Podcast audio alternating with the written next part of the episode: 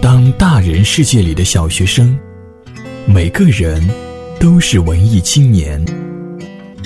现在你耳边的是文艺青年电台。绿池 FM 文艺青年电台的朋友们，大家好，我是歌手杨朗朗。各位文青电台的听众朋友，大家好，我是魏雨诺。各位文青的听众朋友们，大家好，我是汪正正，祝您收听愉快。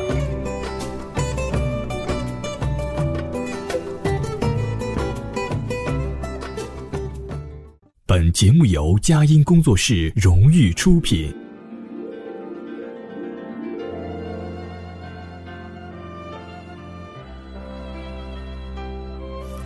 Hello，大家好，欢迎收听《情书》，我是玉米。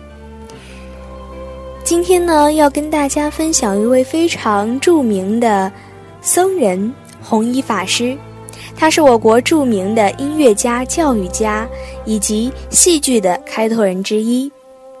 那么，在这位僧人出家之前呢，有一段非常凄美的爱情故事。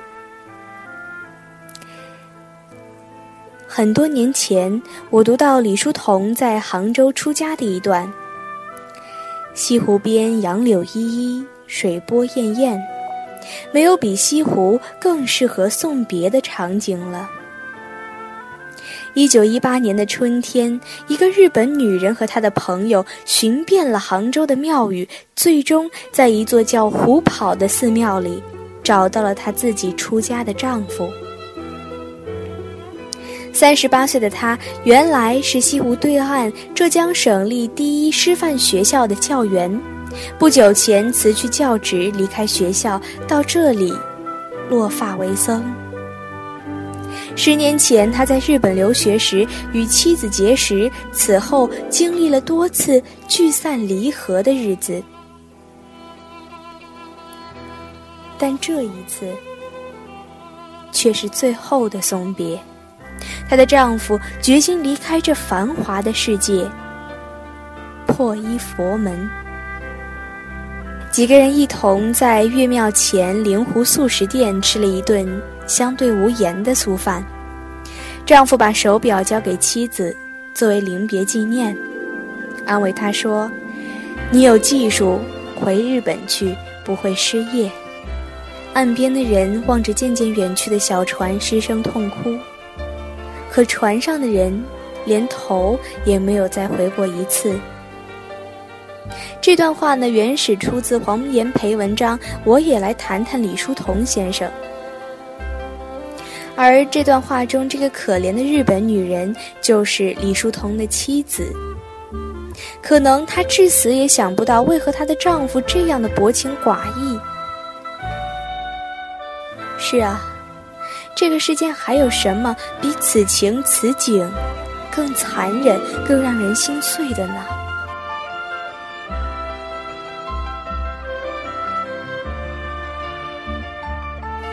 那时候我还很年轻，我对绝世才子李叔同恨得咬牙切齿，视他为世间最薄情寡义、最自私自利的男人。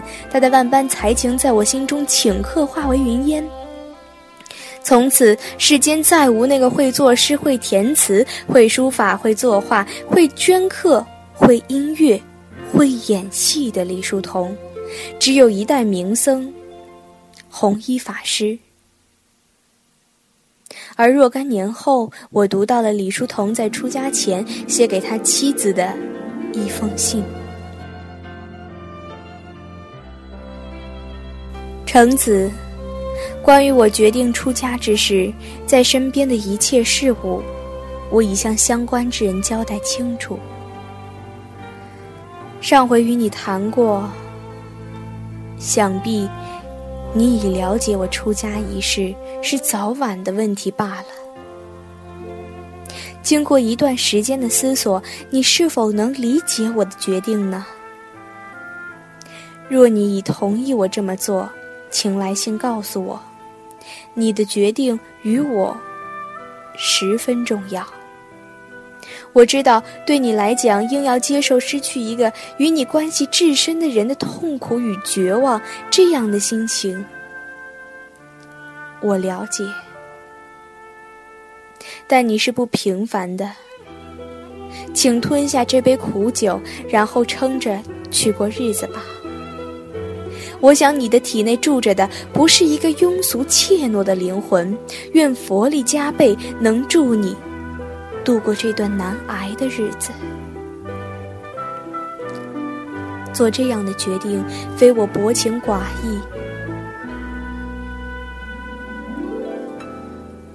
为了那更永远、更艰难的佛道历程，我必须放下一切，放下你，也放下了这世间积累的声名和财富，而那些都是过眼云烟，不值得留恋的。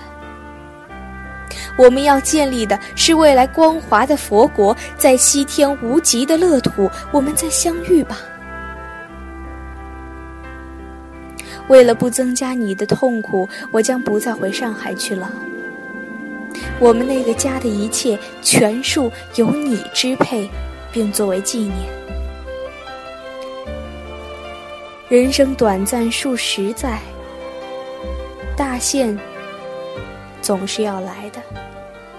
如今不过是他提前罢了。我们是早晚要分开的，愿你能看破。在佛前，我祈求佛光加持你，望你珍重念佛洪名。一九一八年农历的正月十五，李叔同正式的破衣佛门。而剃度几个星期之后呢，他的日本妻子也千里迢迢的携着他的幼子去了上。而他剃度之后呢？他的日本妻子千里迢迢携幼子从上海赶往杭州的灵隐寺，抱着最后的一线希望，劝说她的丈夫切莫弃她出家。而这一年是两人相识的第十一年。然而李叔同决心已定，连寺门都没有让妻子和孩子进。妻子无奈离去，只对着关闭的大门。悲伤的责问道：“慈悲对世人，为何独独伤我呢？”他的妻子知道已挽回不了丈夫的心，便要与他见最后一面，而也就有了电影桥段。而这也就有了电影《一轮明月》中的这样一个桥段：清晨，薄雾西湖，两船相向。书童，请叫我红衣。红衣法师，请告诉我，什么是爱？爱是慈悲。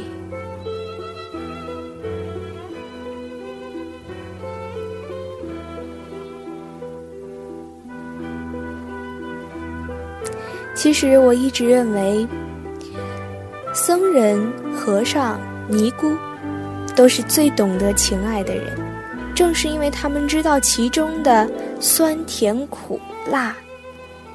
所以才选择远远的逃避，走开。